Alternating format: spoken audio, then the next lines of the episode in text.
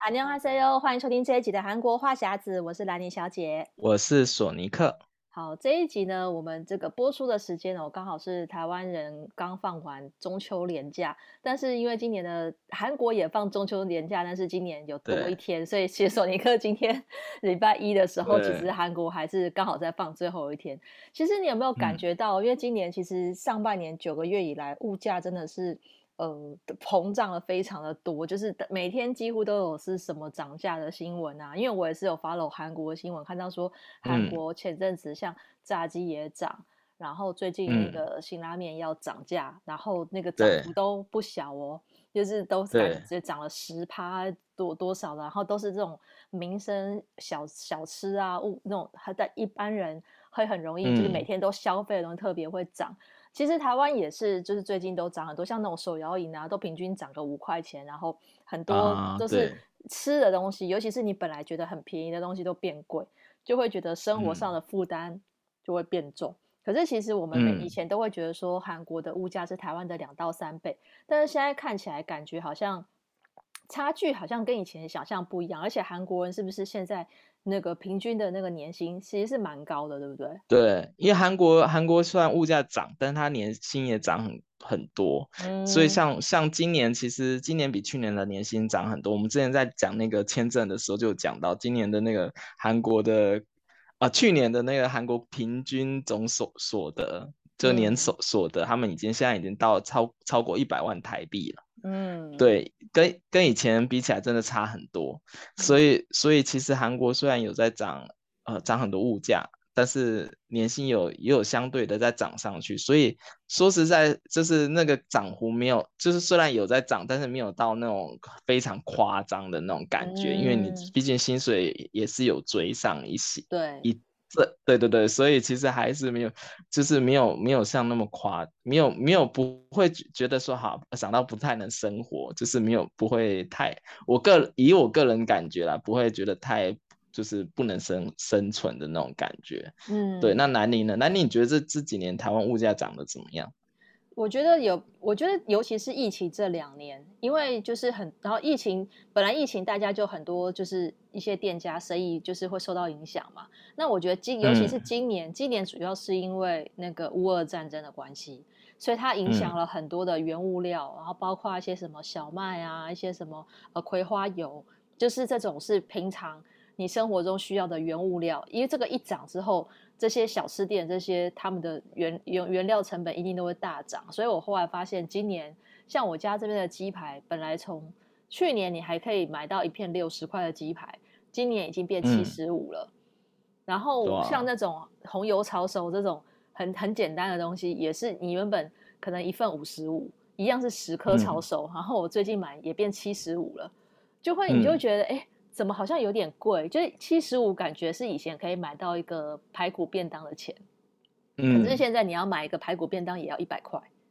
对，因为我我刚才听听你说那个 鸡排七十五的价钱，我觉得还蛮有。因为以前以前我记得我以前常去买派克鸡排吧，才那时候才、嗯、我学生的时候才五十五块。现在已经涨到七十五，然后其实像鸡排，我说的七十五是一般的，没有牌子的啊？是吗？派克现在已经、哦、派，派克已经涨到大概九十九十五了。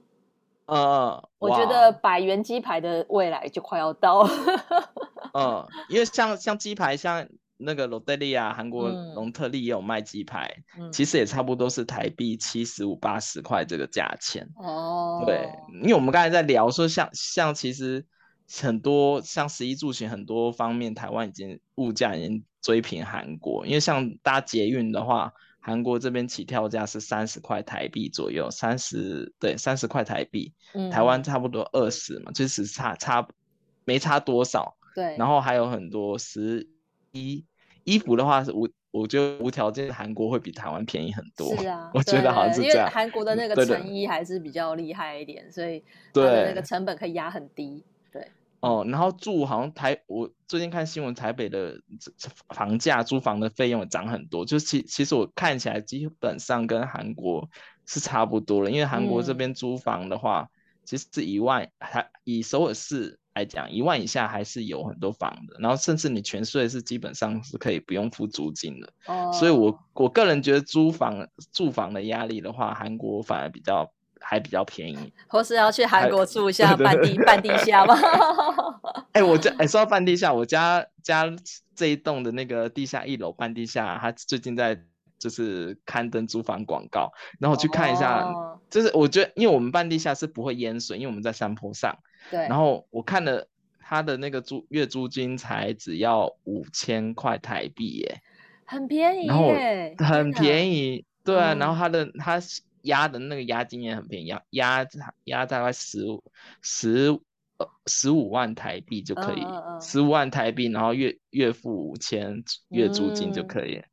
然后我就觉得还蛮划算的，因为我们家那个地半地下下都不会不会淹水，但是它缺点就是它没有办法，它没有那个窗户哦，对啊，比较不通风，对。对啊，但是我就个人觉得还蛮划算，对啊，其实对韩国的食衣住行这样比起来，对我有我以前也觉得说在韩国明明就是薪水就是比较起来是赚的所得比较多。那这样的物价，其实你是觉得可以接受的，尤其我觉得搭地铁感觉真的超便宜的。就是以韩国的物价来讲，其实只跟台北这种捷运差一点点的话，嗯、就是算是不会很难生活。嗯、可是其实我们后来发现很多东西，比如说我可能台湾人比较没有发现到，就是我们生活中觉得习以为常的东西，在韩国就变成高级的高级的食品。比如说那个西瓜，西瓜据说在在韩国是算高级水果。对，西瓜在韩国是非常 昂贵的水果，所以所以我说，如果你有韩国朋友的话，你可以晒几张就是大口吃西瓜的照片先给他，我觉得是有钱的。对，因为韩国一颗西瓜，就算是菜市场便宜的便宜的那种小的西瓜，也要卖到两百到两百五十块台币左右。嗯。对，所以然后如果是大一点的更贵，因为韩国大部分进的西瓜都比较小 size 一点，嗯、然后没有像台湾那种很大的一整个那个大大红西瓜那种。对对对。对，台湾一般都是小菜，然后前阵子还有那个推出西瓜礼盒，因为西瓜太贵了，嗯、所以所以就给韩国一个是比较高价的水果样，所以他们有包装成一个一颗西瓜的那种、哦、那种礼盒，大概也要四百多台币一小颗，那是小颗的哦，嗯、然后让拿去送人。然后他会觉得啊，很有面子的那种感觉，就这个这个应该台湾人很难想象嘛，很难想象，因为对我们来讲，西瓜就是一个很很一般、很日常的水果。夏天你基本上水果摊都可以看到，或是帮你剖剖半的，然后或者切成四分之一或八分之一这样卖的。我觉得那个已经就是你随便都可以吃得到，就是你不太可能拿拿西瓜去当送礼的这种礼礼品。礼品礼品的话，至少我觉得苹果或是。什么梨子地位还还比西瓜高非常 多？怎么会是送一个西瓜礼盒？对，而且韩国西瓜还有一个很贵的理由，是因为韩国那个西西瓜皮是算那个厨余嘛。啊。然后他很多人在韩国，如果你有吃西瓜经验，就是你吃完以后，你要把那个西瓜皮切成很小块，然后塞进那个厨余的那个付费垃圾袋里面。嗯。然后你如果是吃一颗西瓜，通常一整颗，你那个西瓜皮切完以后，差不多。就就要花掉一整个那个付费的那个厨余厨余垃圾袋嘛，所以还要再加上厨余垃圾袋钱，哦、对，对所以其实是贵上加贵，对，所以只要放到那个厨余桶就可以了，所以就是不用特别再花垃圾袋的钱。对，所以一般很就是在韩国吃西瓜都是非常就是非常贵的。就是非常高级的享受。嗯、其实我觉得韩国应该是水果都普遍，哎呀，哦，有些西水果是很便宜。我觉得台湾的水果是多，然后又便宜。应该是说，就是我们都自产自销比较多，嗯、所以这些因为你不是进口的话，本地产的通常就省掉了很多的费用。可是有些有些也也是看季节啦。我觉得韩国如果到冬天，草莓跟水梨应该就。就相较不会觉得那么贵、嗯、啊，对，水梨会比较便宜，对，韩国水梨还就是还算划算，而且又好吃。对啊，然后又对，但是西瓜是西瓜是我我之前是完全没有想到，就怎么会那么贵的。就在台湾这么普通的水果变成高 级。对啊，嗯，对啊。然后我我说到西瓜，我前几天去超市，然后有有了有那个超市把那西瓜切片来卖，装成一个那个水果杯的那种感觉去卖，oh. 然后它一一杯好像卖大概四千韩币吧，差不多台台币一百块。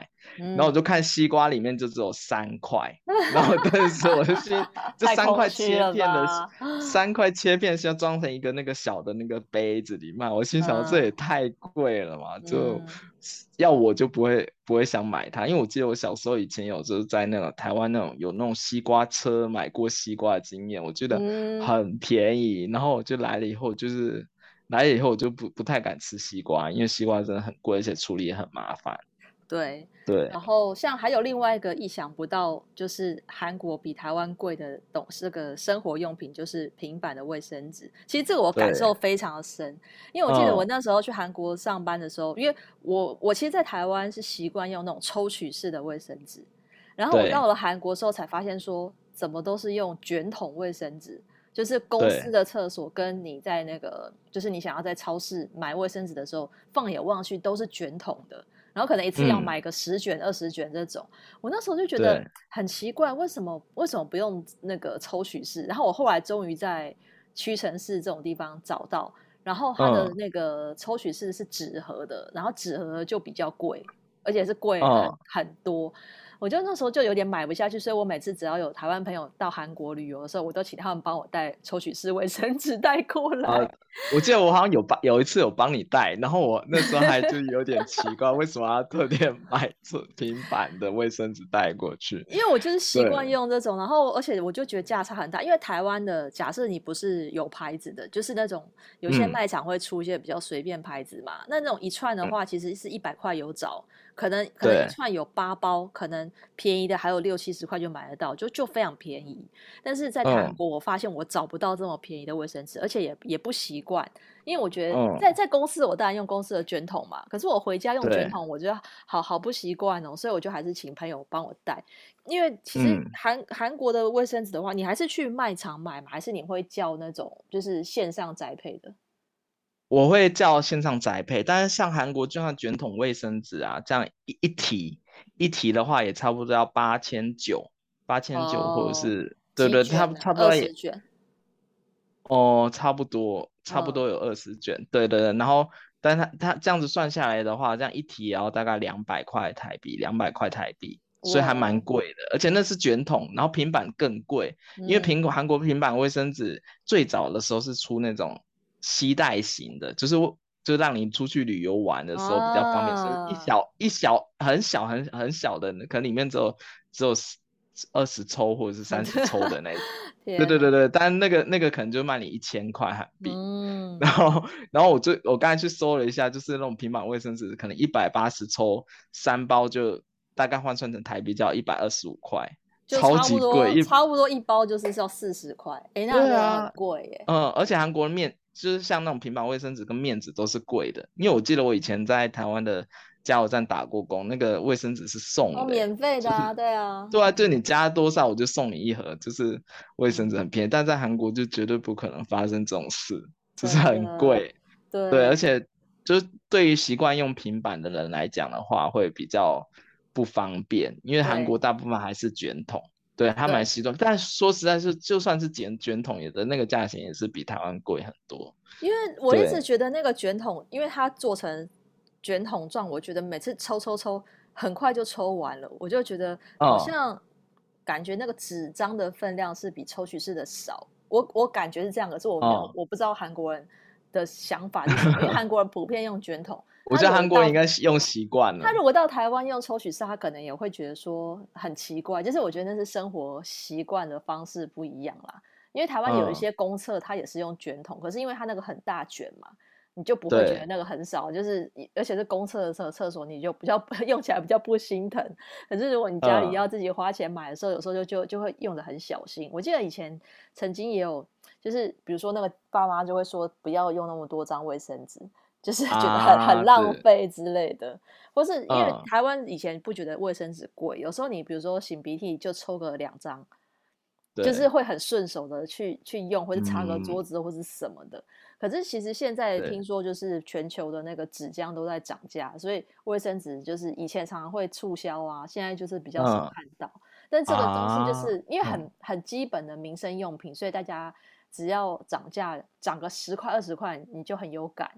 对，这个就是比较民生。哎、嗯欸，我突然我突然想到说，因为韩国搬家不是会送卫生纸啊？对对对。如果如果你有韩国朋友搬家，你可以送他一顶。对对对。台湾的平板卫生纸，人家感觉说哇，好像很高级，就是、感觉很厉害。对啊，因为平板卫生纸在韩国很贵，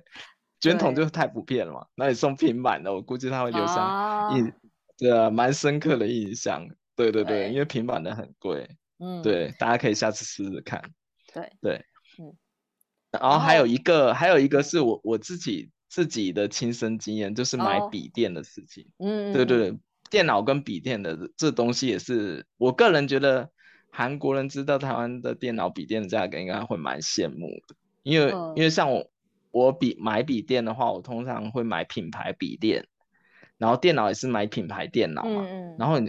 同规格的，就是同同你同规格的那个笔电的。来说的话，台湾会比较便宜，差差不多快一万、嗯、一万台币左右。哎、欸，那差很多哎、欸，一万台。对，差很多。因为我那时候，因为像三星跟 LG 笔电是韩国市占最高的笔电，对，但他们推出的规格都不是最顶规的，但是它价格都比台湾的还贵。哦、因为台湾、哦、台湾可能是因为 ASUS 跟 Acer 竞争太激烈，嗯，他们出出新的笔电，它的那个。规规格都很高，然后价格又还压在一个很划算的价格，嗯，所以我那时候我那时候其实就一直在犹豫要不要在台湾买买来以后带来韩国，哦，因为我记得我刚来韩国工作的时候，我是从台湾买那个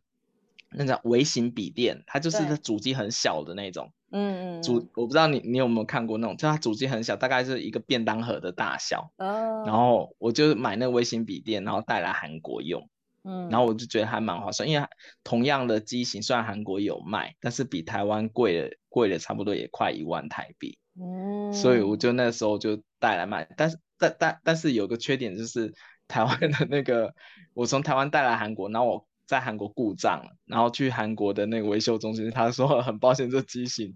韩国没有卖，啊，就是他没有办法帮你修理吗？对，他就说没有办法修理，就是。对，有些零件他韩国没有，所以这是比较可惜的。Oh.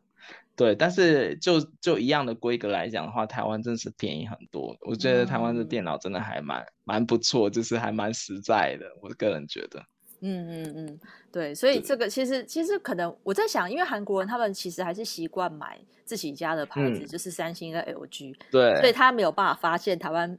电脑比较便宜这件事情，因为他一直都是买国货。但是你如果实际比较它里面电脑那些规格的话，就会发现比较划算。因为像我、oh. 我老板也是之前也是问我，他就是也是因为他比较里面的那、嗯、可能男生比较会比，对，对，对，就里面 CPU 什么显卡是什么这样子，oh, 男生会比嘛。然后他就比完以后，他就觉得哎，阿速食的笔电确实便宜很多，然后他就特别问我说阿速食的怎么样。嗯、然后后来我也安利我们老板买阿速食的笔电。对对对，就是台湾的笔电都偏便宜又划算。我说我跟他，那、嗯、我跟他讲说，如果你去台湾买会更便宜，这样。哦，对对对对对。下次带你老板来台湾，就就顺便买个带他去那个买个电脑，他就会知道，哎，真的是有划算这样子。对，说不定改天这之后，可能韩国旅游团 来台湾会去采买一下三 C 用品。应该会有一些，比如说一些理工理工男，如果对电脑有研究，应该就会特地去找找这个部分。对啊，的确啊，就算是主机板台湾也做的，嗯，对，主机板也是台湾同个品牌，如果台湾便宜很多的话，应该就是可以在台湾买，只是就差在保固这件事情，可能还是有点影响。嗯，对，但是我觉得如果我会我。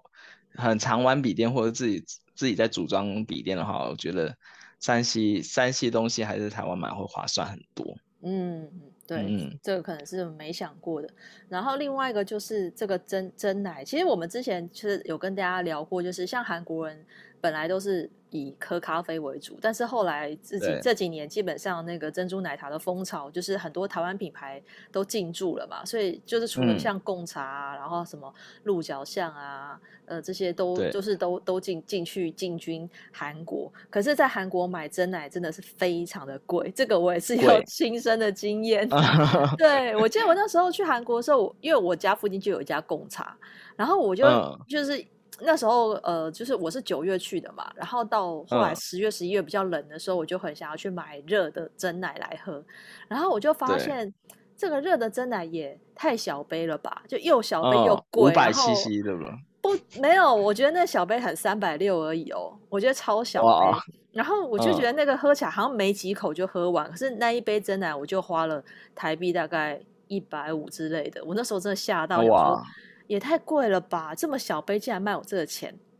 然后后来后来我就很很少喝，因为我觉得以我一个台湾人的这个物价的比较来讲，我觉得。怎么会一杯 真奶要 卖到台币一百五？我真的喝不下去。可是其实现在好，嗯、后来后来后来就就就很很想念，很想喝的时候才会去买，就是频率比我在台湾喝的少非常多。嗯、可是像索尼克，你在台韩国这么多年，你还是会还是会去买这那是韩国的珍奶。我还是会有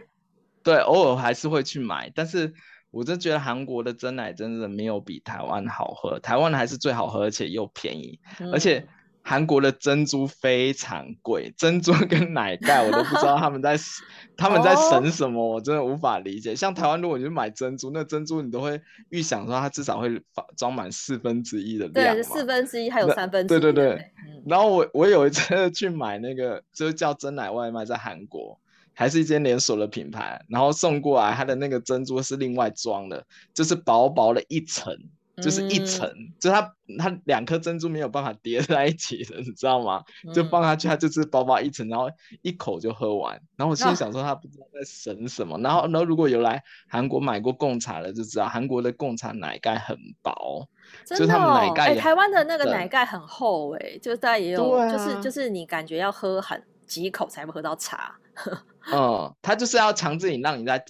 加奶盖，就是再多加、哦，要另外加钱。天呐，对对对，然后它才会加到大概是台湾买奶盖的那个厚度，就是你如果你要在台湾买的那个奶盖厚度，哦、你还要再加一次奶盖才会到那个厚度。然后珍珠也是很少，然后我就心里想说怎么那么贵？而且在韩国就算是平价的连锁饮料店，最便宜最便宜的珍奶大概也要一百块台币，一百块太夸张了。对啊，然后而且又不好喝，但是韩国最。嗯说实话，韩国最近就是珍珠油比较会煮了。就以以前刚来的时候，那个珍珠是不透的，但是现在就是他们可能真奶店卖奶茶的店比较多，他们现在已经会煮珍珠了，就是他们珍珠可以煮透了。Oh. 对对对，这点是韩国有在进步。对对对，要不然我真觉得不值那一百多块的价钱。真的。所以，哦、嗯，所以我记得我刚出当初我还来韩国之前，其实我是每天。一杯手摇饮，嗯、但是来韩国以后，就是被强制戒掉手摇饮，我改喝咖啡。我 我那时候也是，我在台湾超爱喝手摇饮，可是我后来发现太贵了，我没有办法这样喝。就是我如果晚晚餐买一杯真奶，加上一个一个就是外外食的话，我那一餐可能要花台币五百块，我觉得实在是太多了。哦，对啊，对，所以所以我有些有一些韩国朋友他。去台台湾玩以后，他们就是每天就是疯狂喝真奶，真的，这个价价差太大了。而且台湾，尤其是台湾的品牌很竞争，虽然也有，嗯、虽然也也有变的，也有贵的。比如说现在，如果是有些店，它一杯真奶如果是大杯，可以也有甚至有卖到七八十块的。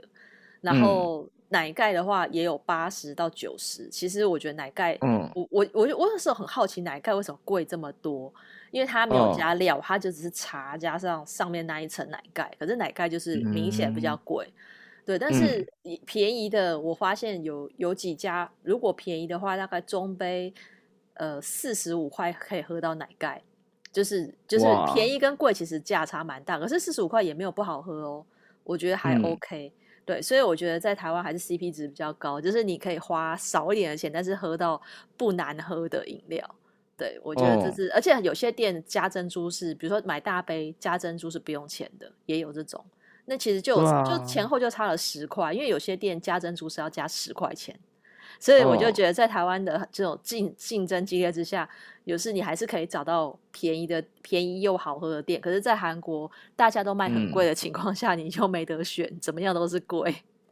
对，我就觉得太贵，而且韩国加一个料，加一个小料，就要差不多十块、十五块左右。哦，就他们加一个料，大概十五块台台币左右，而且加的很少。对啊，所以大家可以要珍惜一下在，在在台湾就可以就是随心所欲喝真奶的那种感觉。我现在也好想回台湾喝。嗯，去韩国就要改喝美式啦，就要入境随俗喝美式 才会 又便宜又大杯，韩国美式很划算，美式真的很划算。对对对对，大家可以来韩国喝美式咖啡。对，嗯。然后还有一个是，就是我个人感觉了，就是面包，因为我小以前之前在台湾的时候，我妈很爱买那个十元面包店的面包，嗯，就感觉好像很多面包都是十块钱，然后很划算。但韩国没有这，韩国没有这十元面包店，而且韩国的、嗯、韩国大部分都被那个巴黎贝甜跟丢雷珠的垄断嘛，啊、就那两大连锁面包店，然后他们连锁他们的面包价格就越来越贵。就是他现在现在平均一个面包大概要大概六十二块台币，你说一般的很普通的面包，哦，就是巴黎巴黎巴黎贝甜这种普通的面包，普通的面包大概六十二块，可能有有一两款比较便宜一点，大概也要差不多五十块台币左右。哦，就是基本价在那边，然后、嗯、然后。如果是更基本款的面包，可能四十块台币。但我记记记得台湾以前就算是那种连锁的比较有名的牌子，也没有到那么面面包那么贵的那个感觉，对吧？台湾有比较就那种比较有名的日式的品牌，像那个 Yamazaki、嗯、那个三崎面包，嗯、它算是贵一点的，但是它的菠萝面包如果是不包馅的，大现在大概是三十还是三十五吧。然后如果有包、哦、里面有包奶酥或者什么，可能就是四十五块，但是这个应该还是比韩国便宜啦。因为台湾的台湾这种面包就是很台湾人还蛮喜欢吃面包的，算普遍。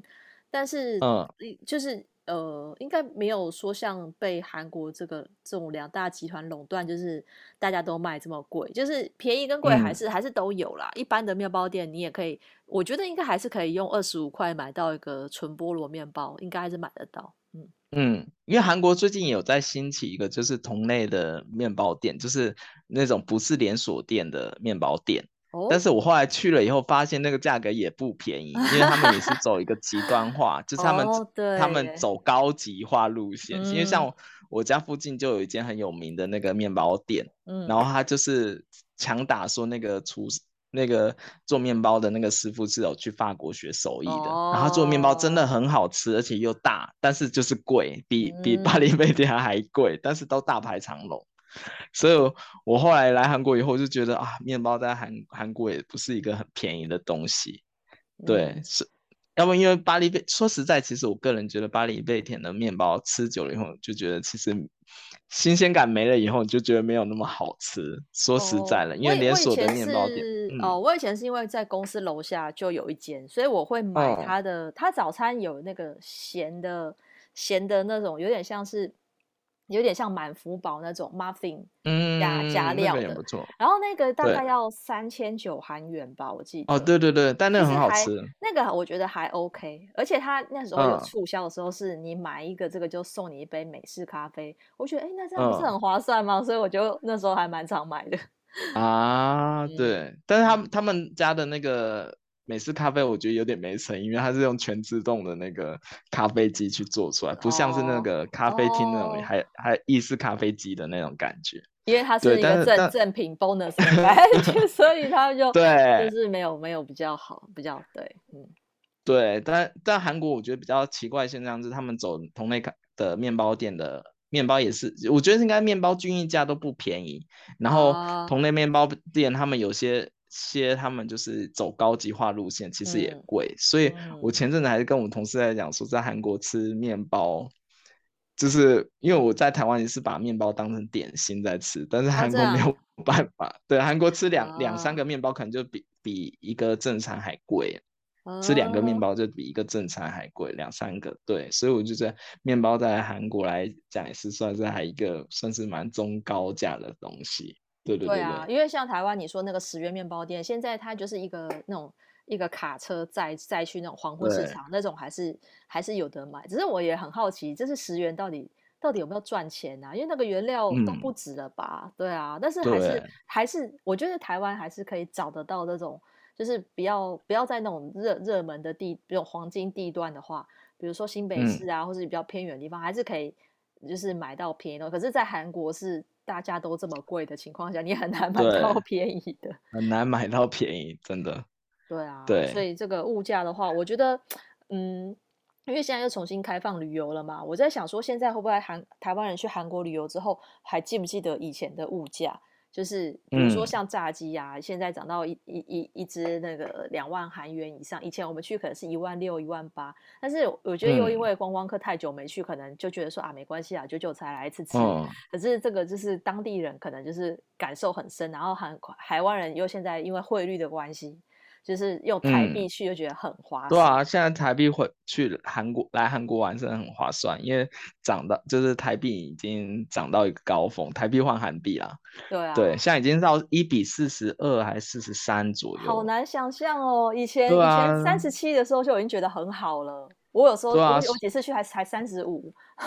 对，所以现在一一换算回来的话，搞不好还觉得便宜了。就是它涨价就这样换算起来，因为韩国通常是涨五。五百到一千嘛，对对对，就是那个那个涨幅，所以这样换算起来，嗯、其实因为你汇率赚很多，所以现在来的话，应该会觉得便宜，感感觉你会觉得韩韩国便宜很多了。对啊，对，然后前阵子好消息是，现在韩国的那个之前我们有跟大家讲说，那个免签旅游到八月底，现在已经延长到十月底了，十十一月。嗯，所以我就想说，哎，说不定我们听众朋友还是可以趁这个时候，虽然现在已经开学了，就是暑假结束，嗯，但是或许还是有机会可以带到韩国旅游，然后就可以，可以如果有去的听众朋友可以跟我们分享一下你的观察到当地的物价跟台湾有什么差别。那今天我们跟大家聊到这边喽，那再跟大家预告一下，就是我们下个星期呢就会会呃有一个。关于这个女性影展赠票的活动，那请大家持续锁定我们的韩国话匣子的这个社团，脸书社团就会公布这个抽奖的方法。那如果想要关注韩国的消息，可以追踪我的粉砖 Hello Lenny 兰妮小姐，还有索尼克的玩转韩国。那我们下礼拜再见喽，拜拜。嗯，拜拜。